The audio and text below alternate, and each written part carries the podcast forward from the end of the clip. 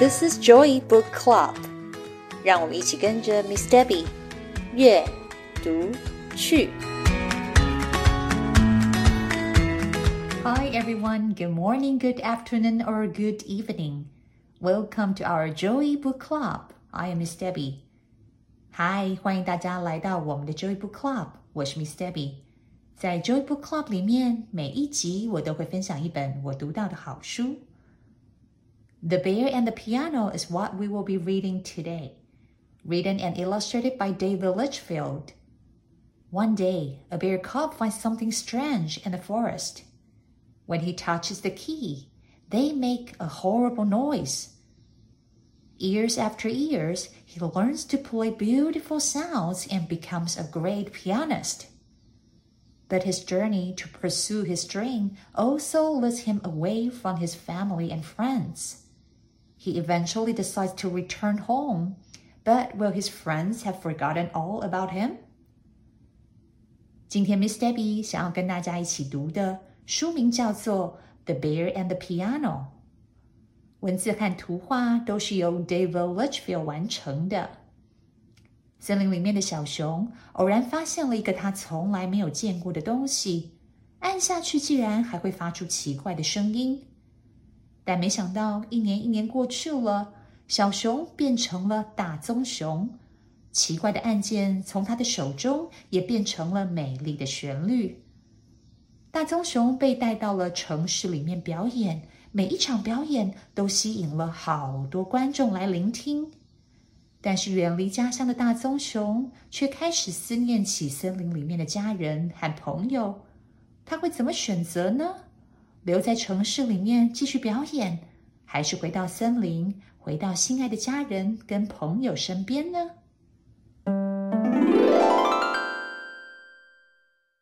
One day in the forest, a young bear cub found something he'd never seen before. What could this strange thing be? he thought. Shyly, he touched it with his stubby paws. Plunk! The strange thing made an awful sound. 有一天，有一只小熊在森林的深处发现了一样它从来没有见过的东西。这究竟是什么啊？它默默的观察，然后小心翼翼的伸出了自己胖胖的小手，按了一下，plunk，好奇怪的声音啊！So the bear laughed. But the next day he came back, and the day after that too. And for days and weeks and months and years, until eventually 小熊离开了，但是隔天他又回来了。隔天的隔天，而之后的每一天，就这样过了好几个礼拜、好几个月、好几年，小熊都会来到这个地方。 直到有一天，The sounds that came from the strange thing were beautiful, and the bear had grown big and strong and grizzly. When the bear played, he felt so happy. The sounds took him away from the forest, and he dreamed of strange and wonderful lands. 小熊 长成了一只强壮的大棕熊，而从这个奇怪的东西所发出的声音，竟然变成了美丽的旋律。当他弹奏着这个乐器的时候，大棕熊觉得好开心啊！这些优美的音符带他穿越了森林，到他梦想中的美丽国度。It wasn't long before the other bears in the forest were drawn to the clearing. Every night, a crowd gathered to listen to the magical melodies coming from the bear and the strange thing.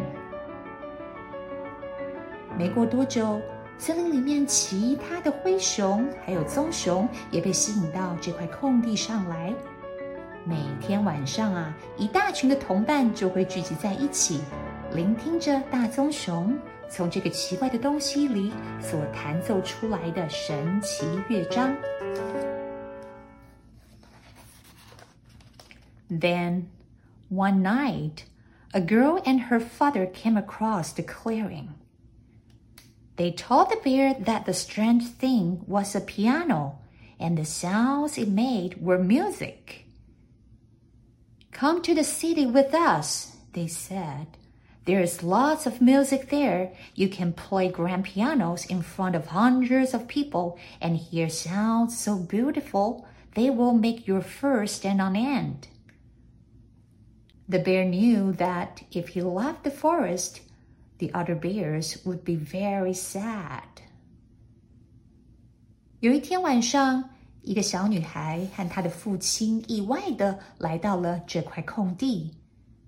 他们告诉大棕熊，这个奇怪的东西叫做钢琴，而弹奏出来的声音叫做音乐。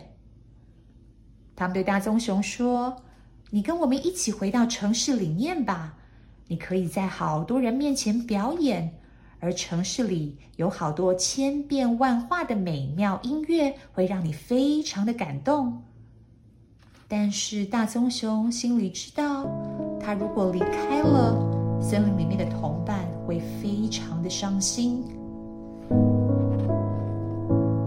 but he longed to explore the world beyond the woods, to hear more wonderful music, and to play bigger and better than before.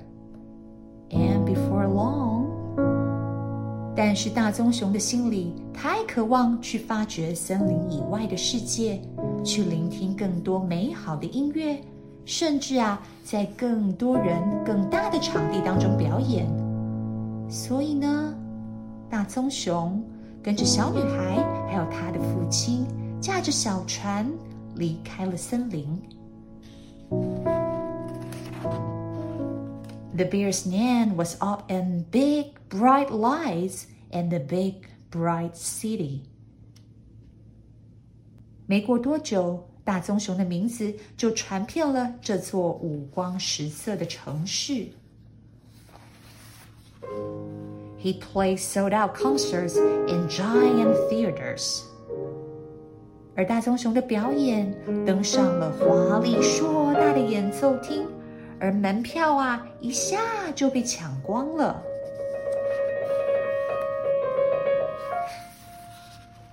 Every night he performed with such passion and such grace, to wide applause and standing ovations and huge admiration. 每天晚上，大棕熊带着他对音乐的热情，优雅自信的弹奏着。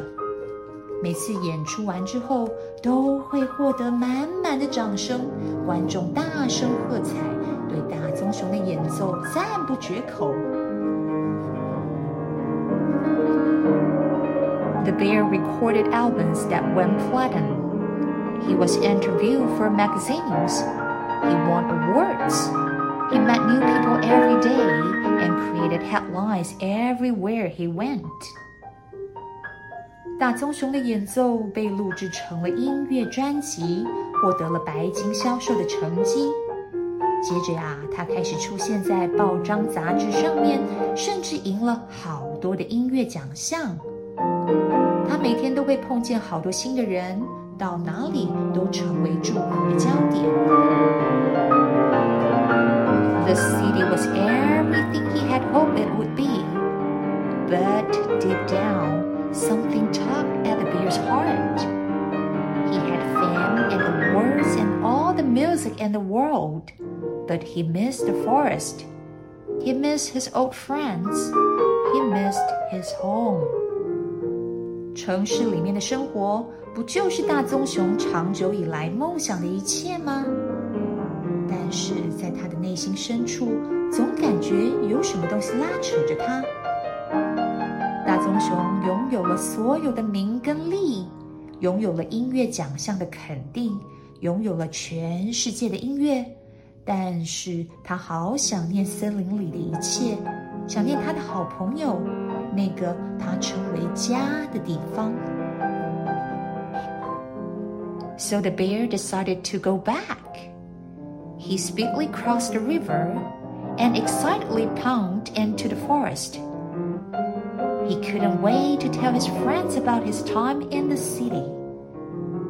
所以大棕熊决定，他决定要回家了。他飞快地划着小船，穿越了河流，兴奋地冲进了森林里面。他等不及要告诉他的好朋友们，他在城市里面所经历的一切。But when the bear reached the familiar clearing, it was empty. No piano, no bears, no anything. The bear started to worry that his friends had forgotten him or that they were angry that he had left them behind. 当大棕熊回到那块他熟悉的空地的时候，他的钢琴不见了，同伴也不见踪影，那里什么都没有。 大棕熊突然担心了起来：是不是大家都忘记我了？还是大家都在生我的气，气我离开他们，一个人到城市里去？Then. A friend stepped into the clearing. Hello, cried the bear. I'm back. I've missed you so much. Without saying a word, the gray bear ran back into the trees. Wait, called the bear. I'm sorry I laughed. Please stop. But his friends just kept running. The bear stumbled after him moving deeper and deeper into the forest until he saw something that made his fur stand on end. 突然，有一个熟悉的身影出现了。“Hello！” 大棕熊大叫着，“是我啊！我是大棕熊，我回来了，我好想念你们啊！”这个同伴一句话也没有说。等一下！大棕熊大叫着：“别走！对不起，我离开了你们。”但是这个身影一点也都没有多做停留，一溜烟的跑走了。大棕熊拼命的追赶着他的同伴，一直跑到森林的深处。突然，大棕熊停了下来，他眼前所看到的景象让他一动也不动。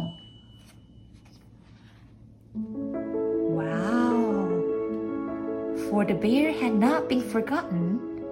His friends weren't angry, but proud.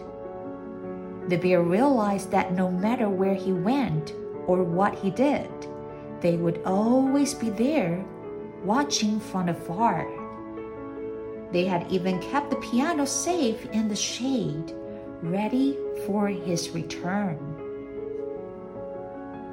Wow! 树上挂满了关于自己的报道、录制的专辑唱片、海报、 照片。大棕熊突然明白了，他从来就没有被遗忘啊！他的同伴们一点也没有生气，反而为他的成就感到骄傲。大棕熊知道，不论他去了哪里，做了什么。他的同伴们永远会在这里关心他，而且呀，他们把大棕熊的钢琴放在了安全的树荫下面，等着他回来的那一天。So after the bear had told his friends about his life in the city and the many concerts he had played, he sat down to play once more. This time, for the most important audience of all。 大棕熊开心的跟好朋友们分享着他在城市里面所经历的一切，描述着他所举办的那些大型演奏会。然后，大棕熊静静的坐在钢琴的前面，为他心里面最重要的听众，他森林里的家人、好朋友们。弹奏了一曲美丽的乐章。It's a wonderful story. It is important to be persistent and pursue our dreams. But we also learn that no matter where we go, our friends and families will always be there, proud and wanting the best for us. 从这个故事里面，我们看到了大棕熊，它没有放弃，它离开了森林，去追寻自己对音乐的梦想。 但内心深处，他还是思念着他的家人朋友。最后，大棕熊回到了森林，也讶异的明白，他的家人朋友从来就没有忘记他，他们总是在那里默默的守护着大棕熊。希望你们喜欢今天的这个故事，《The Bear and the Piano》。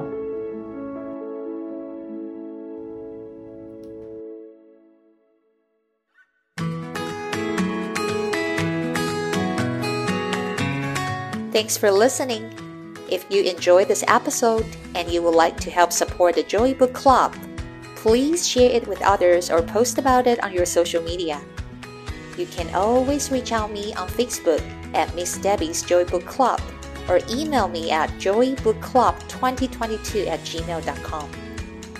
谢谢你们今天和 Miss Debby 一起读书，别忘了订阅 Joy Book Club 的频道。如果有任何的问题，欢迎你们 email 给我。或者是到 Facebook 上面搜寻并加入 Miss Debby's Joy Book Club 就可以找到我了。I will see you next time. Bye.